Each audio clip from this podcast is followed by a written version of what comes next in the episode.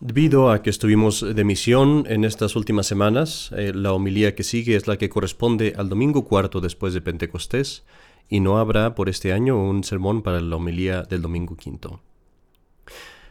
Homilía para el domingo cuarto después de Pentecostés. La epístola está tomada del apóstol San Pablo a los romanos. Hermanos, estoy persuadido de que los padecimientos de la vida presente no son de comparar con aquella gloria venidera que se ha de manifestar en nosotros. Así las criaturas todas están aguardando con ansia la manifestación de los hijos de Dios, porque la criatura se ve sujeta a la vanidad, no de grado, sino por causa de aquel que les puso tal sujeción, con la esperanza de que serán también ellas libertadas de esa servidumbre de la corrupción, para participar de la libertad y gloria de los hijos de Dios porque sabemos que hasta ahora todas las criaturas están suspirando como en dolores de parto.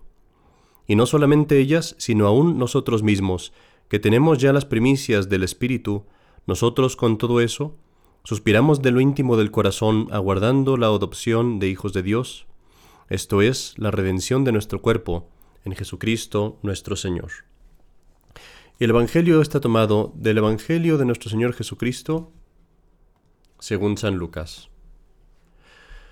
En aquel tiempo, hallándose Jesús junto al lago de Genezaret, las gentes se agolpaban alrededor de él, ansiosas de oír la palabra de Dios. En esto vio dos barcas en la orilla del lago, cuyos pescadores habían bajado y estaban lavando las redes. Subiendo pues en una de ellas, la cual era de Simón, pidióle que la desviase un poco de tierra. Y sentándose dentro, predicaba desde la barca al concurso. Acabada la plática, dijo a Simón, Guía mar adentro y echad vuestras redes para pescar. Replicóle Simón, Maestro, toda la noche hemos estado fatigándonos y nada hemos cogido. No obstante, sobre tu palabra echaré la red. Y habiéndolo hecho, recogieron tan gran cantidad de peces, que la red se rompía, por lo que hicieron señas a los compañeros de la otra barca, que viniesen y las ayudasen. Vinieron luego y llenaron tanto las dos barcas, que faltó poco para que no se hundiesen. Lo que viendo Simón Pedro se arrojó a los pies de Jesús, diciendo, Apártate de mí, Señor, que soy un hombre pecador. Y es que el asombro se había apoderado así de él, como de todos los demás que con él estaban, a vista de la pesca que acababan de hacer, lo mismo que sucedía a Santiago y a Juan, hijos de Zebedeo, compañeros de Simón. Entonces Jesús dijo a Simón, No tienes que temer, de hoy en adelante serán hombres los que has de pescar. Y ellos, sacando las barcas a tierra, dejadas todas las cosas, le siguieron.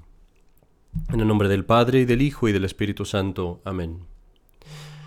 Queridos hermanos, San Pablo nos dice en su epístola que la criatura ha sido hecha sujeta a la vanidad. Estas palabras pueden aplicarse muy exactamente a nuestra sociedad actual, en la que verdaderamente toda criatura, hombre mujer y niño, parece estar sujeto a la vanidad. Y basándome en esto, quisiera hablar hoy acerca de la santa y hermosa virtud de la modestia. A esta virtud bien podemos llamarle la virtud de la belleza, porque es la virtud que regula todas las cosas en nuestra vida para darnos belleza de alma y de cuerpo. Cuando hablamos particularmente de la modestia del vestir, hay cuatro grandes errores que la gente suele cometer. El primer error que la gente comete es el decir, no hay nada de malo con el cuerpo humano. Y uno escucha muchas veces decir cosas como, esa persona tiene, esa mujer o ese hombre tiene un cuerpo muy hermoso, tiene el cuerpo para mostrarlo, que lo muestre. A esto corresponde, a esto respondemos como católicos con lo siguiente, no hay nada de malo con el cuerpo humano, eso es cierto. Pero hay algo de malo, y diríamos mucho de malo, en la naturaleza humana. Y esto es enseñanza católica. Para entender bien esto es necesario remontarnos a la historia de la creación. Recordemos que Dios crea al hombre y a la mujer perfectos. Como Dios nos creó, ciertamente no había nada de malo con la naturaleza humana, ni con el cuerpo humano. Pero cuando Dios crea al hombre y la mujer, sabemos muy bien que Adán y Eva cometen el pecado original, cometen el primer pecado. Y cuando hacen eso, ahí se corrompe la naturaleza humana, se pierde el orden en la naturaleza humana. Para explicar esto bien, digamos un ejemplo. Imagínate que tienes un avión y que este avión eh, tiene sus instrumentos, tiene los instrumentos para medir la altitud, los instrumentos para medir el viento, la, la velocidad del avión, etc. Mientras tú tienes estos instrumentos, tú puedes volar muy bien. Supongamos ahora que el avión le pega un rayo. Se queman los instrumentos, algunos pierden su calibración, otros están totalmente destruidos. El rayo es el pecado original, y el avión con los instrumentos todos eh, fuera de orden y destruidos, es la naturaleza humana después del pecado original.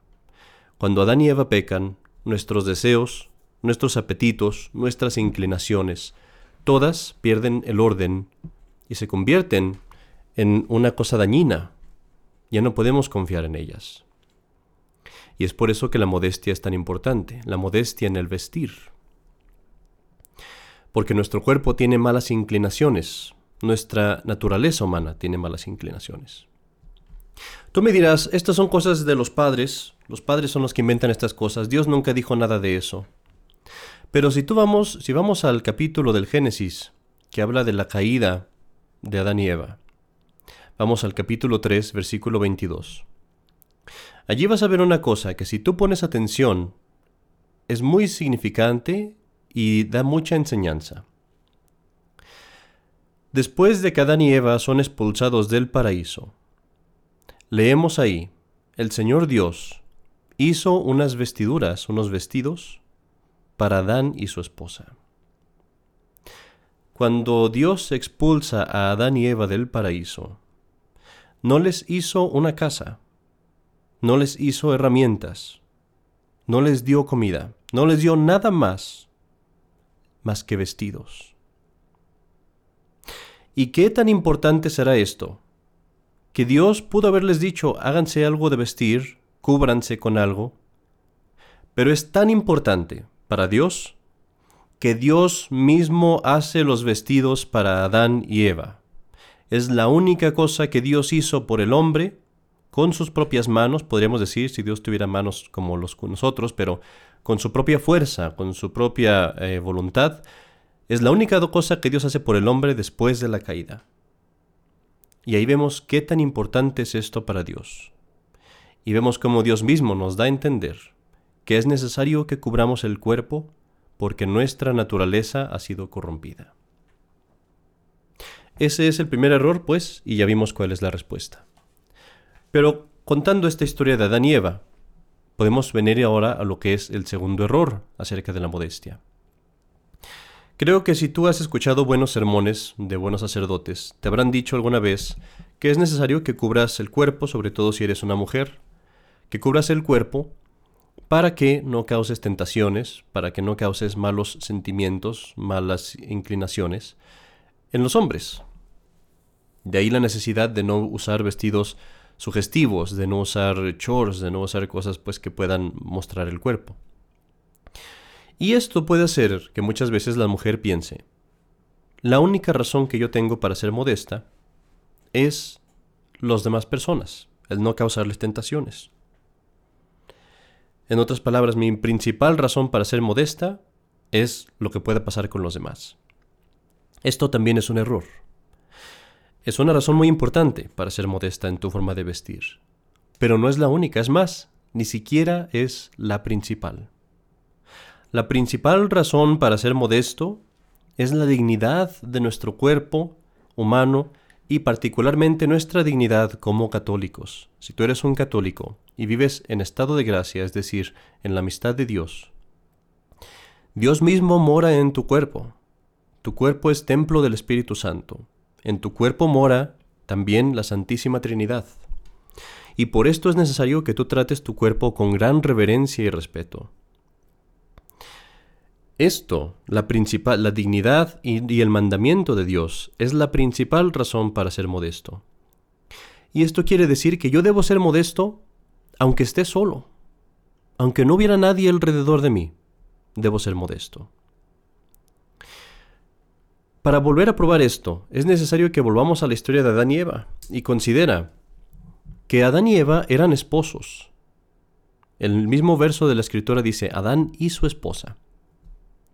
Y no había nadie en el mundo que los pudiera ver. Nadie. Y aún así Dios sabe y Dios entiende y Dios, ah, Dios nos da a entender que es necesario que se cubran, aunque son esposos y aunque no hay nadie más en la tierra.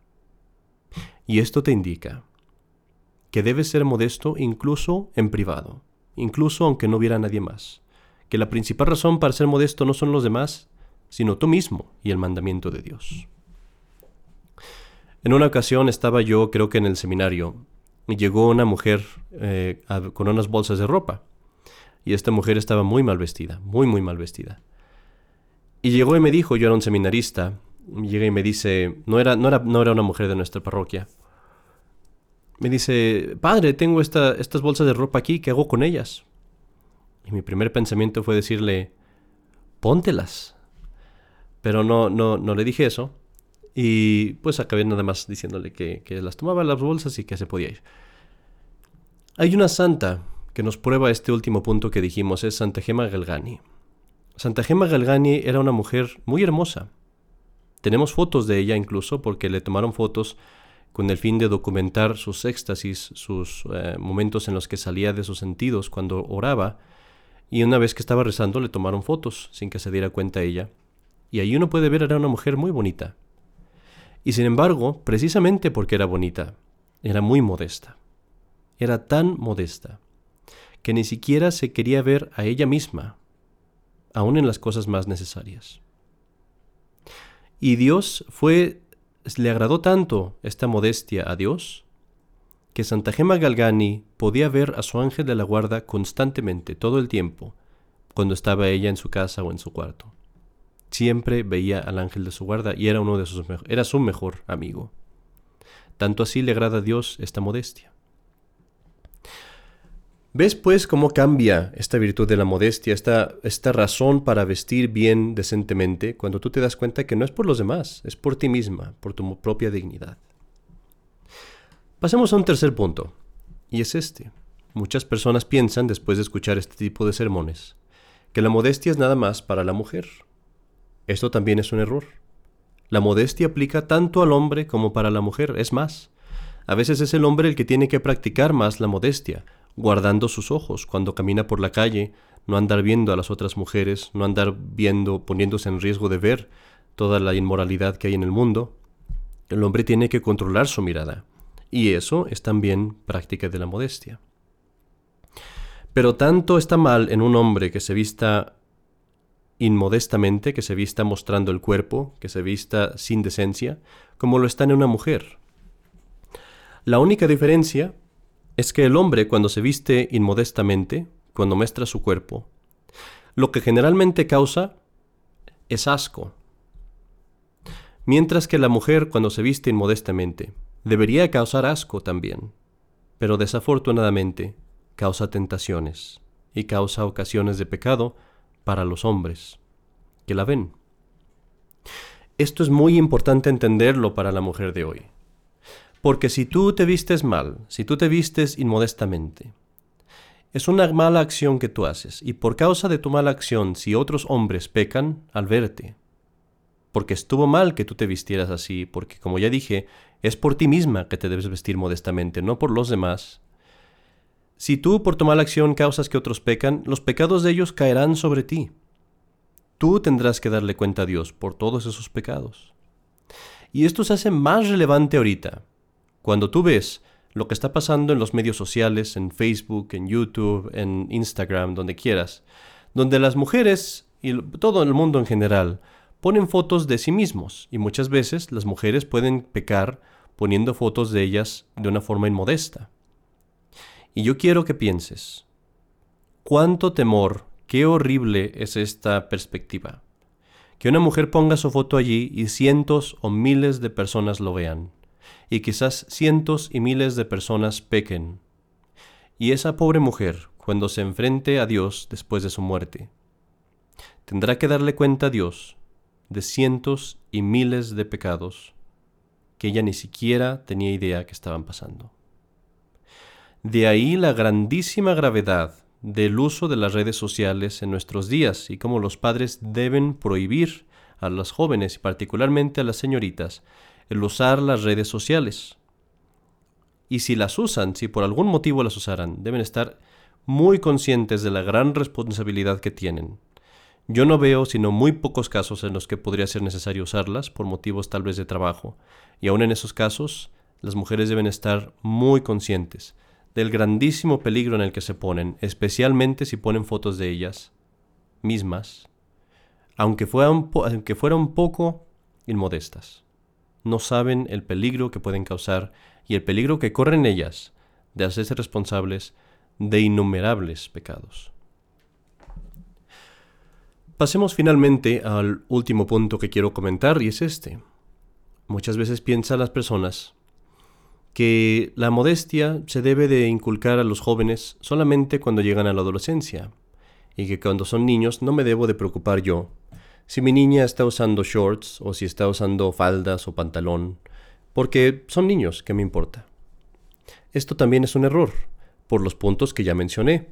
Si la modestia es algo que tú como cristiano debes de tener, no importa que, aunque estés solo, entonces también los niños deben de tenerla. Y lo que es más importante, si tú no les enseñas cuando son niños a ser modestos, a sentarse apropiadamente, a caminar apropiadamente, a las señoritas, a las niñas, a enseñarles a fijarse cómo se están vistiendo, si están mostrando el cuerpo o no, si están poniéndose la, ropa adecuada o no. Todas esas cosas se las debes de enseñar desde que son niños. Porque cuando sean adolescentes, de ningún modo los vas a convencer de que se vistan apropiadamente si no lo has hecho desde que eran niños. Termino dando algunos lineamientos para por qué es necesario ser específico de cómo debe de vestir particularmente una señorita católica, una mujer católica. Empiezo primero por la falda y el pantalón. Y aquí es necesario ser muy sincero. El pantalón en sí mismo no sería pecaminoso si fuera algo modesto y si no fuera contra la feminidad de la mujer. Una prenda de ropa no puede ser pecaminosa nomás por ser una prenda de ropa. Pero lo que hace al pantalón algo malo, generalmente, algo que no se debe usar, son dos puntos. El primero es que, bueno, antes de llegar a esto tenemos que dar unas reglas generales. Para ser modesto, vamos a poner dos reglas generales. La primera es, no debes demostrar partes de tu cuerpo que puedan causar escándalo, partes de tu cuerpo que sean muy llamativas. Y vamos a entrar en eso en un poco más de detalle. Y segundo, no se deben demostrar eh, las formas particulares de tu cuerpo. Tú puedes estar cubriendo todo tu cuerpo, pero si tu ropa que estás usando aún muestra, aún acentúa las formas más particulares de tu cuerpo, entonces también está siendo inmodesta. Con estos dos principios entendidos, que no se debe demostrar no, debe estar descubierto el cuerpo y tampoco se debe revelar por la ropa que está demasiado apretada, nos lleva a entender por qué el pantalón generalmente está mal. Porque es casi imposible que tú encuentres un pantalón que no acentúe o que no que oculte apropiadamente las formas más particulares de tu cuerpo, particularmente alrededor de la cintura. Y como digo, tiene uno que ser específico para que las mujeres no tengan pretexto de decir yo no sabía. No hay pantalón que tú puedas ocultar esto. Habrá algunos casos excepcionales. Pero hay otro factor, y es la feminidad.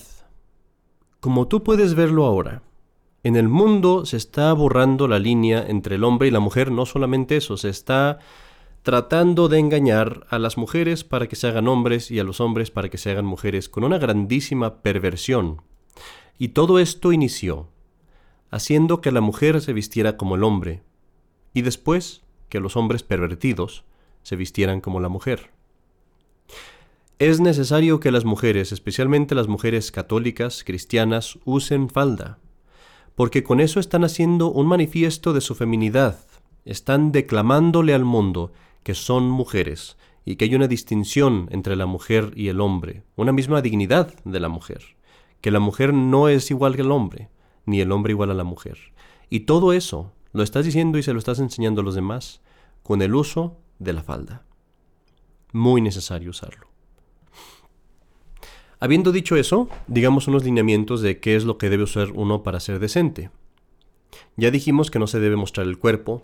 Creo que es de bastante sentido común qué cosas no se deben mostrar. Y también dijimos ya que no debe ser la ropa tan apretada que se demuestren las formas particulares del cuerpo. Te quiero dar algunos lineamientos. ¿Cómo saber si estás cubriendo el pecho, la parte superior de tu pecho, lo suficiente? Si tú eres una mujer, al inclinarte hacia el frente, nada se debe de revelar. Si tu ropa es tal que algo se revela, quiere decir que es inmodesta. Debes de vestir de tal forma que si tú te inclinas hacia adelante, nada se revele.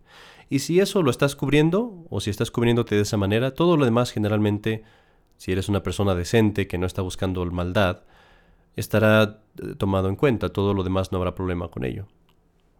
¿Qué tan larga debe ser la falda? Aquí hay muchas reglas, mucha gente dice tiene que ser tantas pulgadas debajo de la rodilla o tantos dedos debajo de la rodilla, pero para ser bien claros, la falda debe ser tal que si tú te sientas, te cubra debajo de la rodilla. Y te cubra suficiente que si tú mueves una pierna hacia un lado u otro, o que si tú te sientas de una manera u de otra, no se descubra nada, que tú estés bien cubierta. Esas son las reglas de la modestia y es muy sencillo, es, muy, es sentido común seguirlo. Y quiero, como, como dije, quiero decir estas cosas explícitamente para que todo el mundo tenga bien claro cómo se debe vestir una mujer. No entramos en más detalles por cuestión de tiempo. Pero terminemos este sermón diciéndote una cosa. La dignidad de la mujer es guardada por la modestia. La modestia no es una virtud que te restrinja, como lo dije al principio, es una virtud que te hace más hermosa, y al hombre también lo hace propio y adecuado y digno y lleno de honor.